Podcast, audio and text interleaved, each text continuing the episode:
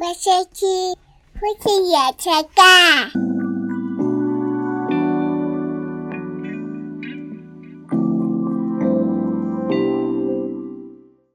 好，我们这集是六十集，终于六十终于到六十了，不简单，能够做一个节目做到六十集，我觉得也是一个里程碑啦。对，每个十集我们都要赞叹一下。嗯好，那在开始之前呢，我们想要先道歉，嗯，因为在我们前面有一集呢讲到小生命的时候呢，我觉得我们态度比较戏谑一点，但我们嗯在里面的欢笑并不是针对于我们不尊重生命，而是对我们过往的无知跟愚蠢愚蠢哦感到觉得非常荒谬啊、嗯哦但是我们这边还是要用郑重态度，对于这些生命的逝去感到抱歉。嗯那也对于那一集来说，有一些朋友可能听得不太舒服哈、哦，也向你们说声抱歉。这是我们觉得对于生命的尊重。好，那我们这一期呢，就要来说的就是我们，我觉得这期的题目有点像是面试的感觉。面试，你有问过人吗？这个话题，哎，当然问过，而且在面试表上面。哦，我们这期要聊的主题叫做，呃，你生命中遇过最挫折的事情，最挫折的或事情，难过的事情，嗯，以及难过。从中学到的事。哦，你干嘛加题目？没有啊，就是 一个反省吧，对不对？哦，因为我觉得就是承接我们刚刚所说的，我觉得我们把一些小生命养死了，这个其实它是一个很，我觉得是蛮大的挫折的。嗯虽然我们那时候没有意识到这个事情严重性，或者是遇到生命中的逝去是非常难过一件事情啊。可是我们现在长大想起来就觉得，那时候怎么会这样子呢？嗯那在延伸到其他生命中其他事情的时候，我觉得一定很多东西是当下发生的错误啊，事后回想起来真的蛮蛮懊悔的。蛮懊悔的。或者是当下就已经蛮懊悔的，事后更懊恼。哦，好，对，我觉得这像是这些错误，我觉得我们可以来做个小小的告白。嗯，可是这个错误，如果以我来说的话，我觉得可能一集讲不完，光我自己就要讲一集了，太多了，哦，你有这么多哦，有这么多。从学生时期，嗯，就一定有一波嘛，对，青春谁不做蠢事？然后第二个是我认为我的上班时期嗯，有第二波，更不用说哦。创业之后有好几波，有一堆错误的事情，嗯，所以这个是我觉得真的可以，我自己都可以讲一集的哈。但我们现在稍微讲几个比较重要的，嗯我觉得比较有点到你会改变你对一些东西的看法，或者是学习到有点像生命的转弯啊，因为发生这些事情，所以我整个人变成怎样的那种程度的。了解。好那这部分要我先说，你先说给。你想一下。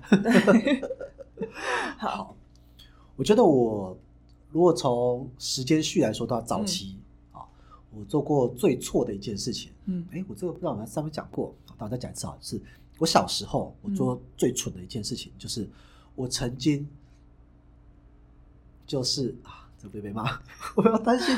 好，我有点错了，我先说我对不起，我对那个女孩子非常对不起，就是我曾经打过女孩子巴掌。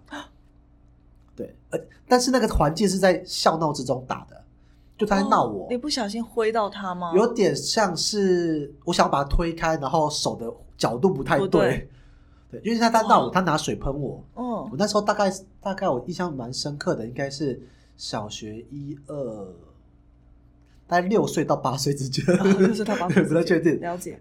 就那时候，然后有一个比我大一两岁的姐姐，哦，也是在在附近玩的姐姐，然后她就拿那时候夏天吧，她拿水拿水喷我，嗯。拿，水喷我，然后再玩。然后但是那个时候我已经说不要不要不要喷我什么之类的，我就然后他还是嘻嘻哈哈的一直喷我，嗯，然后我就说真的不要啦，这样子，挥嗯，然后就刚好挥到真的挥到他的脸，然后就是真的扎扎实实打巴掌，然后打打下去当下我也愣住，他也愣住，嗯然后他就骂我你滚你干啥你不要做啥，嗯他就超气他就超气，嗯，然后我我也很我也很对不起很羞愧，但是我来不及说对不起，我就被就被赶走。因为那时候我也是又又恼又怒又气又又怨，然后又后悔，心情好复杂哦。对，超复杂的，嗯然后就回家了。嗯，后来大概过一个礼拜就都不见面，就没有见。可是他的弟弟，他是邻居小孩？他是对邻居带隔几栋房子的小哦。孩。对。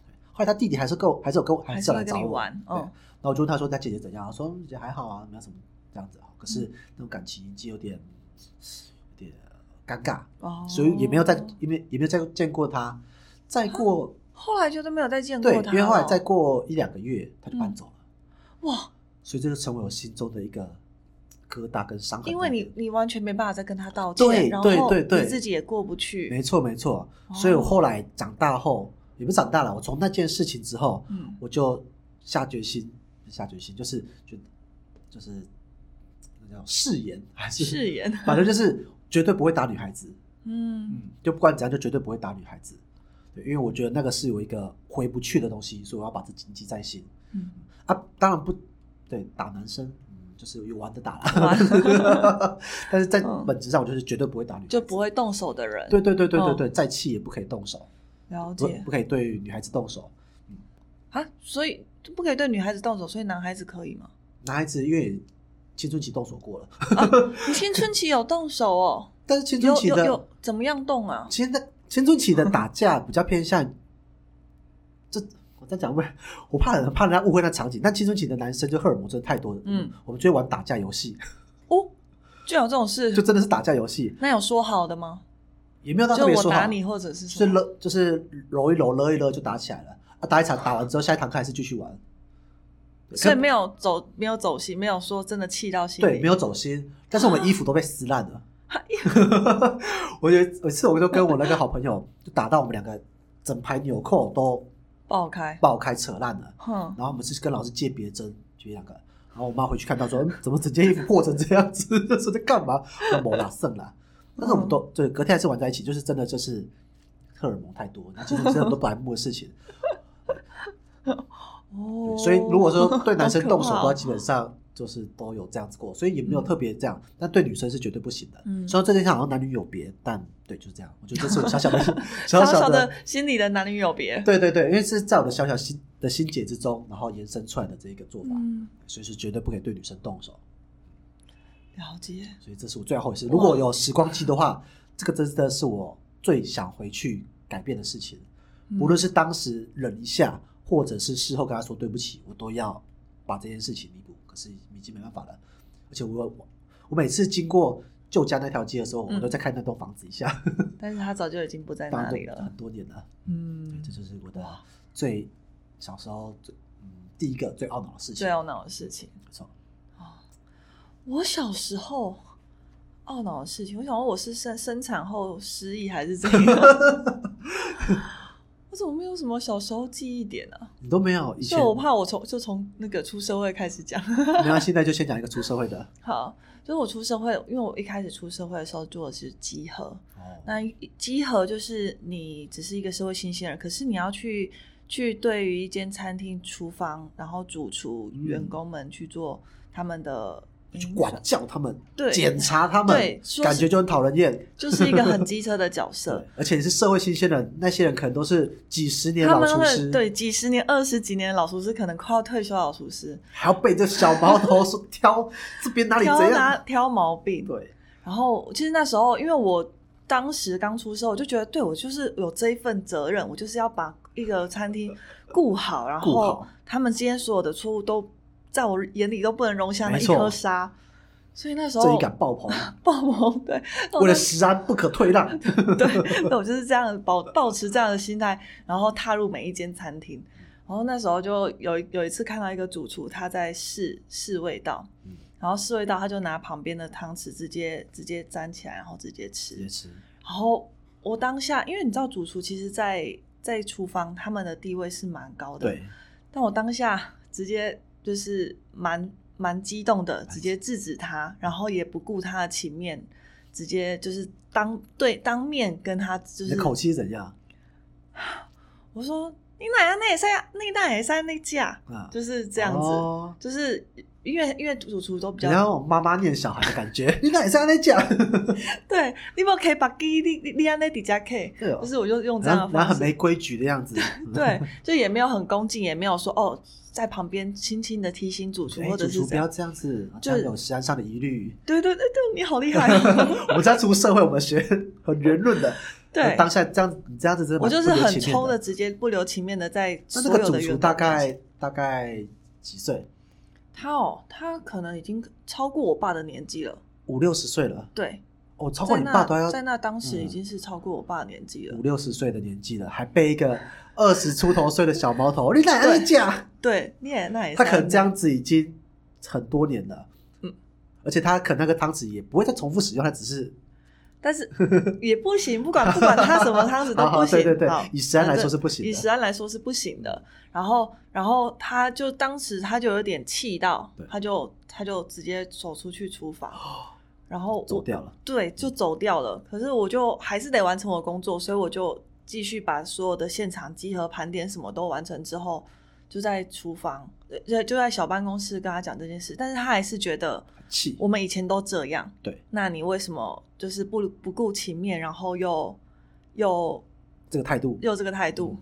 重点是我在待小房间的时候应该要软下来，没有，我还跑去跟他的更上级的说这件事。哇塞，你真的是，我真的是正义感爆棚。真的正义感爆棚。，对，然后后来他的上级，当然因为上级知道石安，因为我们其实很重视石安，那、上级也知道，对，很重要。然后就这样以这样的方式去告到上，告诉到上级去。但他，那个主厨后来就就被有一些惩处，有一些状况。对后就我觉得在那个时候是觉得自己不不不应该要这么，就是不应应该要真的要留一点情面，要要有一点圆融的方式。如果以你现在来说的话，你觉得你会怎么处理？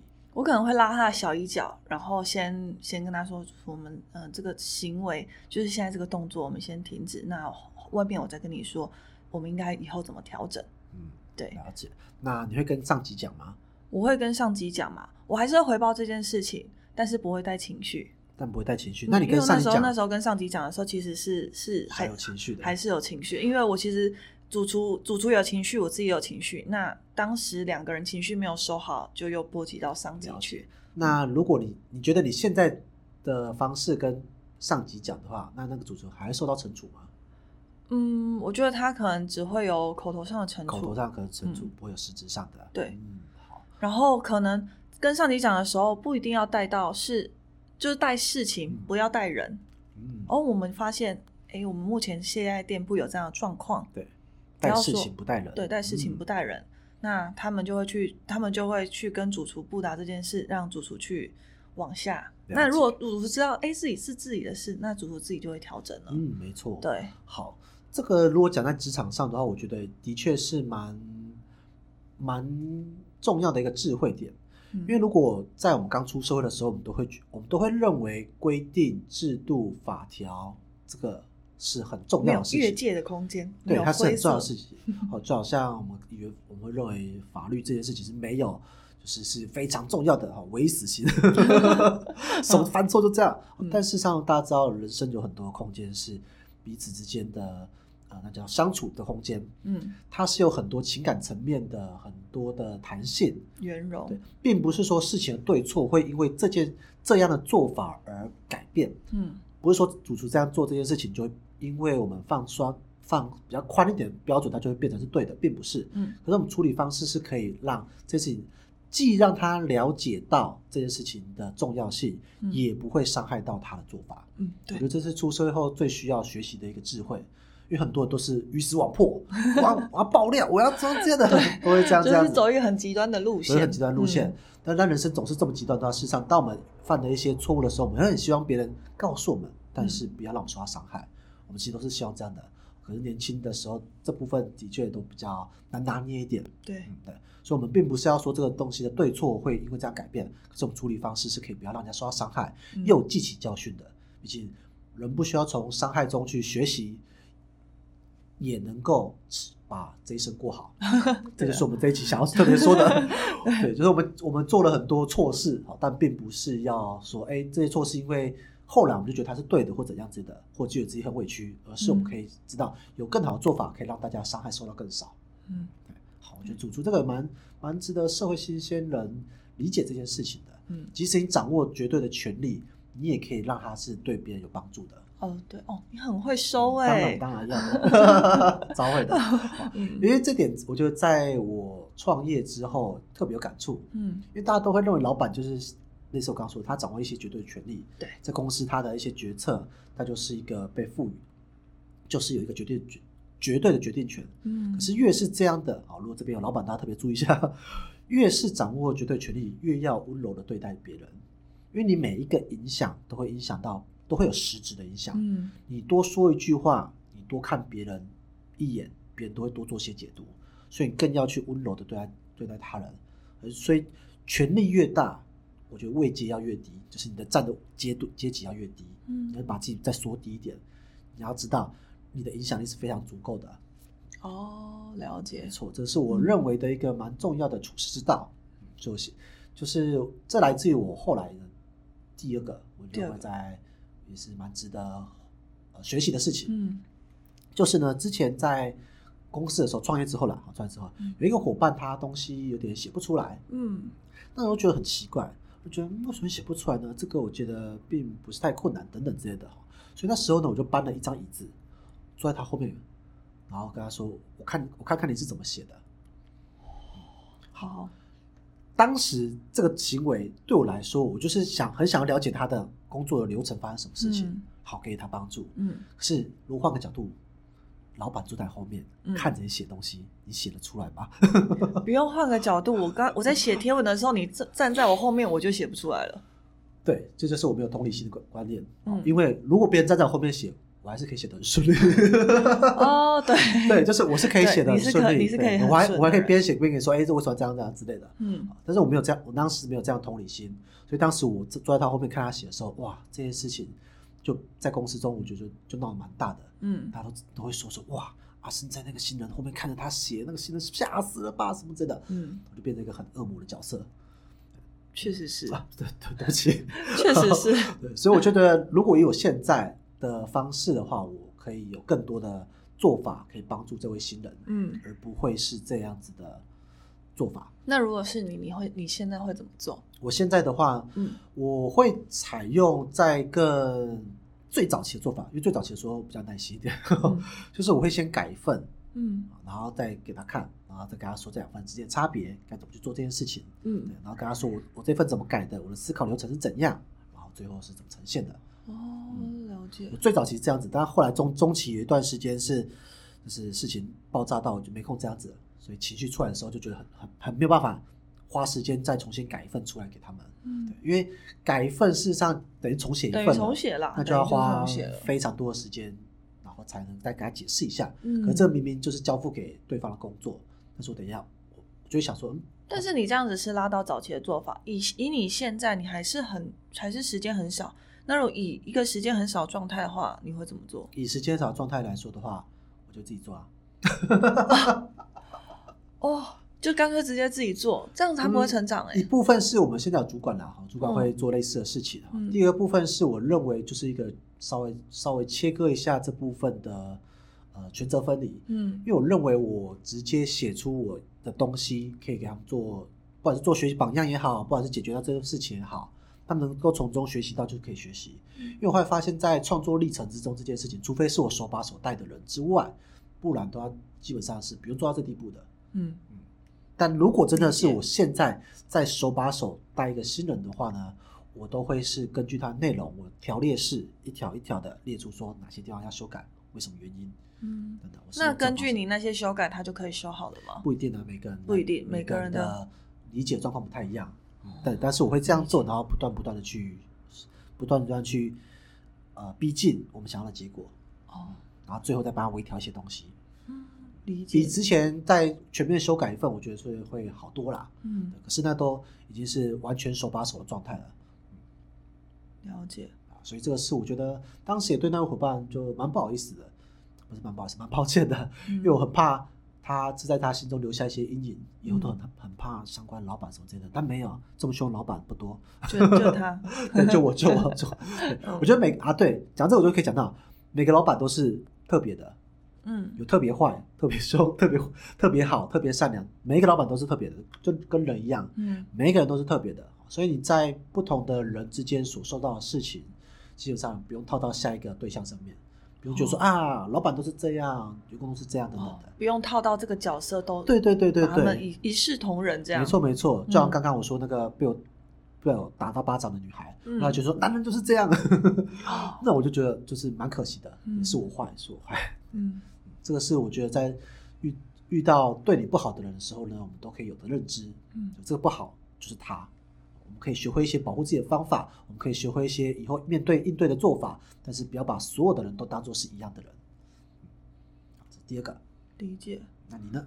我我觉得我，嗯，在求学期间，我就遇到最大的挫折，求学期间哦，，对，就是考试考不好。考试考不好，嗯，我的大考其实都不是不是考得很好，哦，就是一直都是应该，如果以你平常在学校在校成绩来说的话，我的大考总是没有考得很，就是考算是考差的。所以你的大考是会失常的。我是一个大考失常的人，但是我觉得我后来我后来想想，到底什么原因？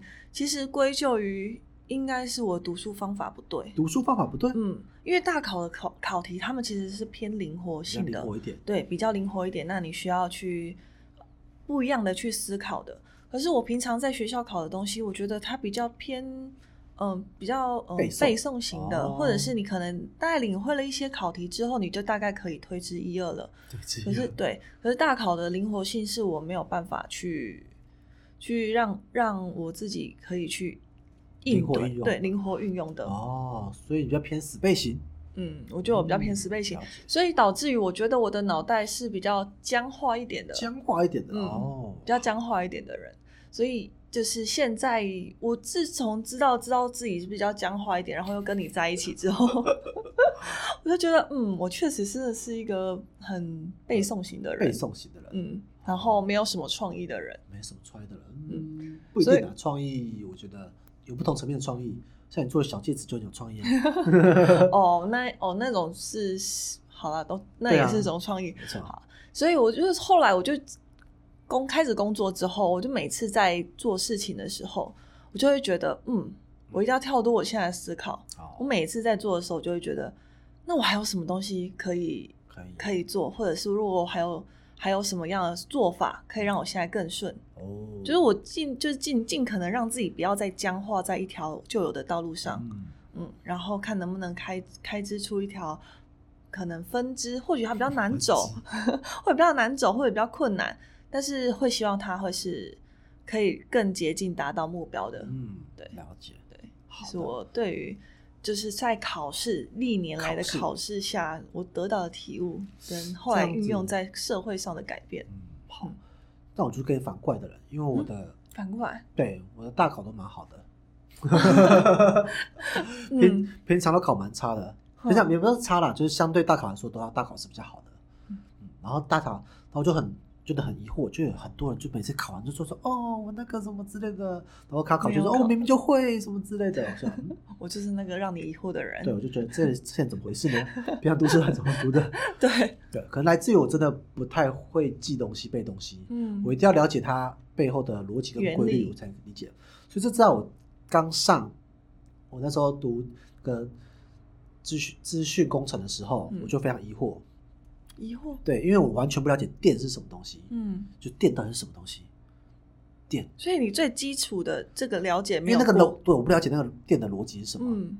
富兰克林把风筝一放在这，然后电流下来，所以电是一个能量，是一个水流，是一个什么吗？然后为什么它可以驱动这些东西？那时候我对电这东西完全一无所知，嗯。所以一开始学的时候我就根本不知道它发生什么事情啊，为什么挖个鬼的，嗯，然后只能解释一些背一些公式，对，嗯然后就就都很不会，然后后来我才终于理解啊，我终于懂电是什么了，好，然后所以后来才抓到那感觉，就比较会，比较顺一点对。所以一定要了解那个逻辑，我才能够能够做得好。哦，所以你是要了解那个最根本的那个东西，对对对，我如果不了解那个的话，过不了那个，关，你就真的什么都不行。我觉得很快就忘记，很快就背下来，嗯哦，是哦，大概是这个类型，嗯这蛮差，蛮蛮多不一样的地方的。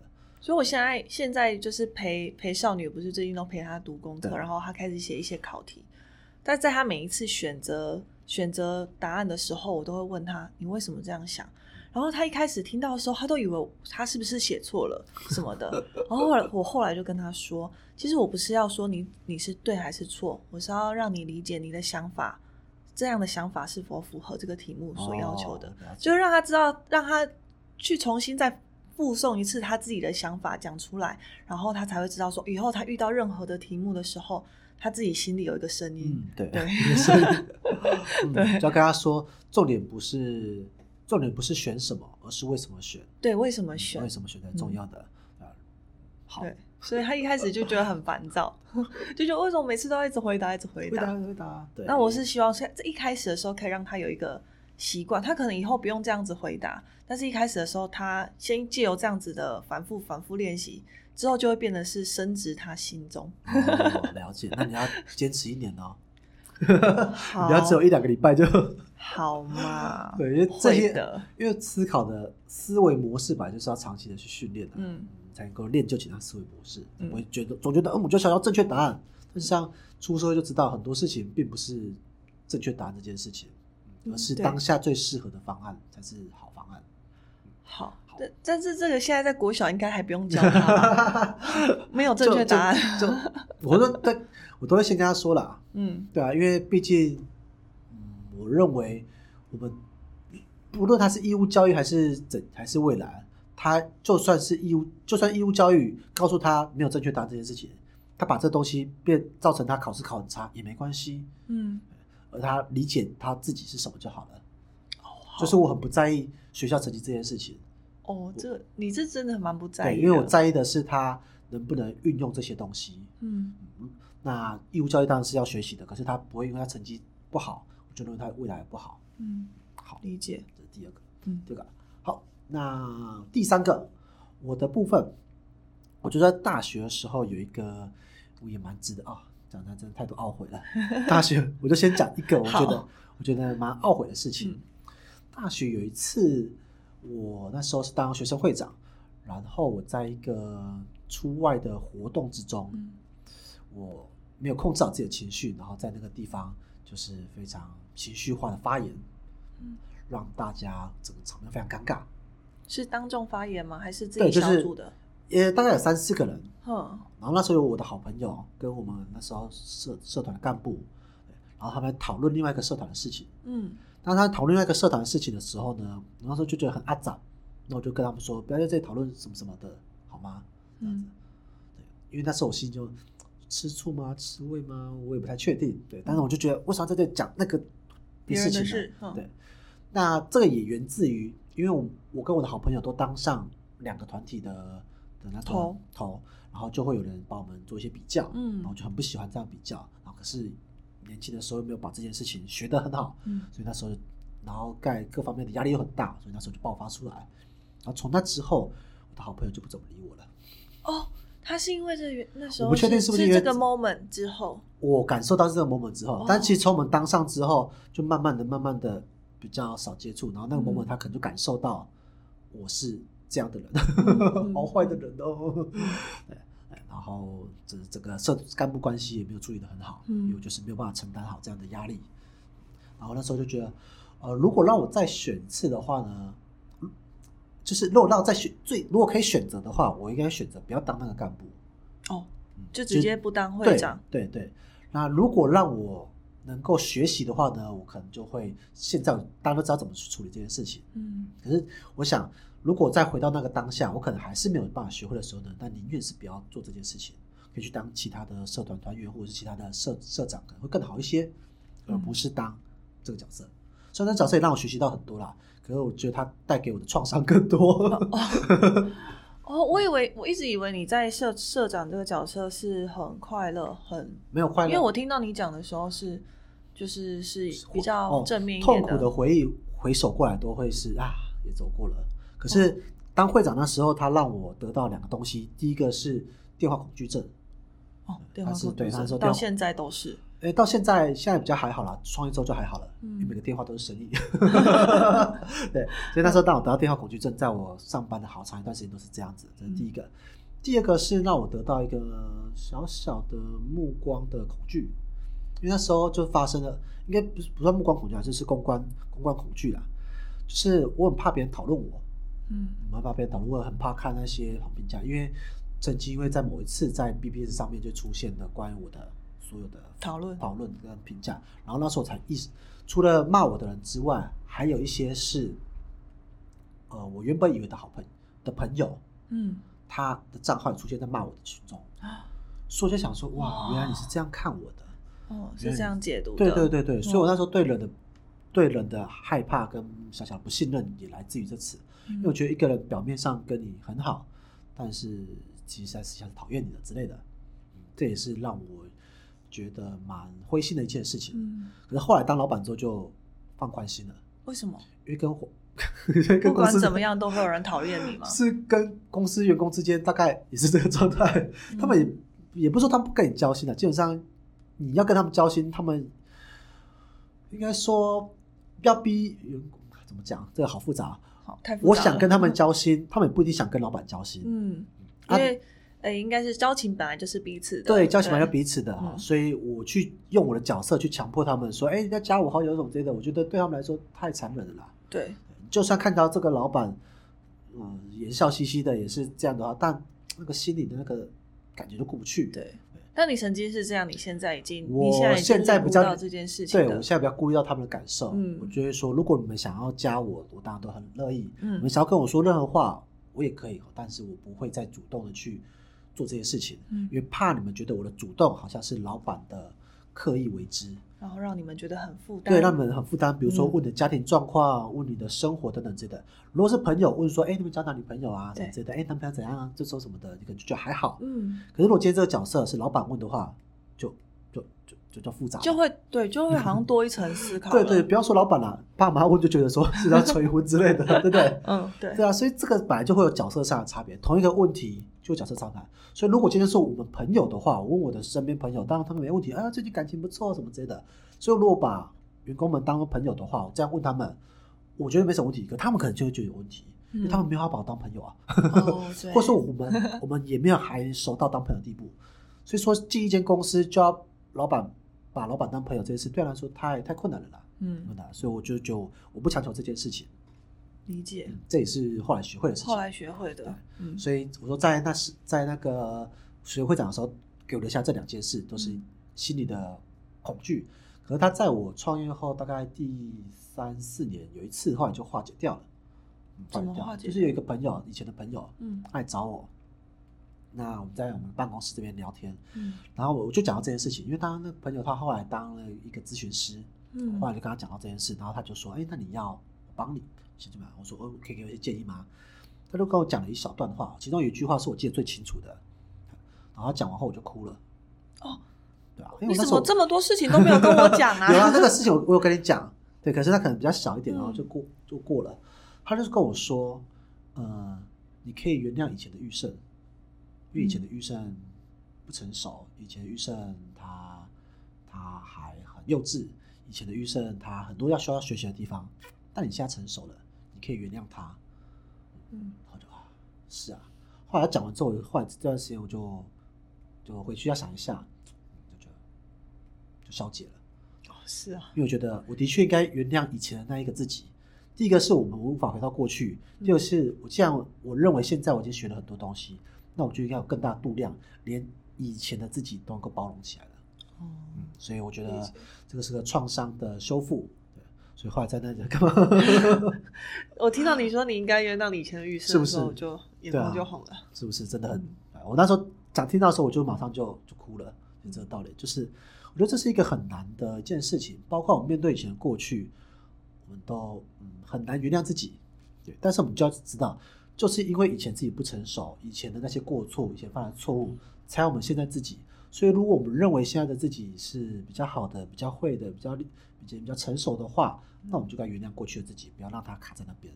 嗯，这个是一个修复，也是我们这一集很重要的一个原因。嗯也包括到现在我们看待别人的错误的时候呢，我们会从他现在的错误看到他以前的错误，然后追溯到他祖坟的错误都挖出来了。嗯我们很常会把一个人的整个生命历程当做是一个无，当做是一坨，而不是一条线。嗯，就是哎、你犯了错，你以前也犯了错，你那个直接犯，然后全部都一起挖出来一起讲。但其实不是但。其实不是，每一个人都是经历过以前的错误后才变成现在这样的。对，他如果再犯一个错误，他会是新的错误，或者是他可能根本就没有不认为那个是错误。嗯，可是如果一个人意识到那个是错误的话，那个是懊悔的事情的话，他就会开始改正，开始学习，然后他就成为新的人。嗯所以，我们无法。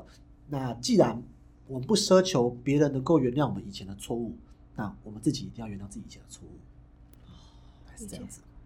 这是我们这一集的最后想带给大家的一个 精神 嗯啊。那希望说这集能够让你对于过自己过去的错误能够更有包容心。哦嗯毕竟我们过去就是那些不成熟，才有现在现在的我们，我们，以及也知道以前犯了那些错误，所以我们才会持续的进步、努力学习，来成就更好的自己。嗯，好，那我们这集就聊到这边。我们说了我们关于过去的一些错误跟懊恼地方，也说到了我们为什么，嗯，后来如果学习之后呢，我们会做更好的处理方式。